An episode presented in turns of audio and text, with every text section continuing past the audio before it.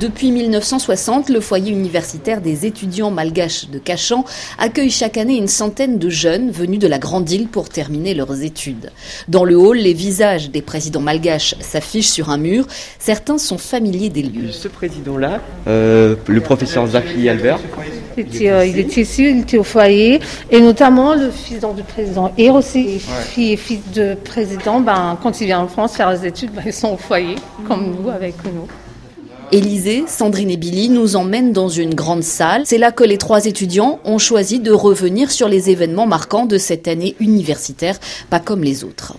C'est surtout pour euh, les nouveaux arrivants. Il y avait les grèves de transport et aussi euh, le confinement total et ça c'était un peu euh, troublant. J'imaginais pas du tout faire un cours de maths en ligne. Vous imaginez le prof euh, faire ses équations sur son écran et moi je suis là. Quand on arrive pour la première fois dans un pays qui n'est pas le nôtre, moi ça a été euh, ma plus grande force, le fait que je puisse m'adapter dans d'assez brefs délais. Euh.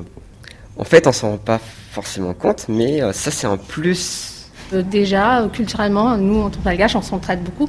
Mais là encore plus, on s'est dit qu'on va s'en sortir par nous-mêmes. L'administration n'était pas forcément là. Il fallait qu'on gère les petits problèmes du quotidien entre nous. On a grandi tous d'un coup. Avant, on ne se connaissait pas forcément. C'était métro, boulot, dodo. Donc, euh, pendant le confinement, ça ressemblait euh, à une petite île, en effet. Si le foyer universitaire de Cachan est une petite île à des milliers de kilomètres de la Grande, il est aussi le berceau d'une des plus importantes communautés malgaches de France.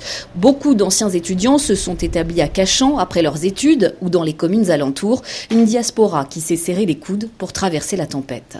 Quand ils ont entendu donc que nous, on était en confinement, bien sûr, euh, leur premier réflexe, ils nous ont ramené euh, des vivres. Euh. Des églises, des associations culturelles se sont mobilisées pour venir en aide aux étudiants, mais aussi le restaurant, le Saucisse Gâche, qui leur a livré des repas.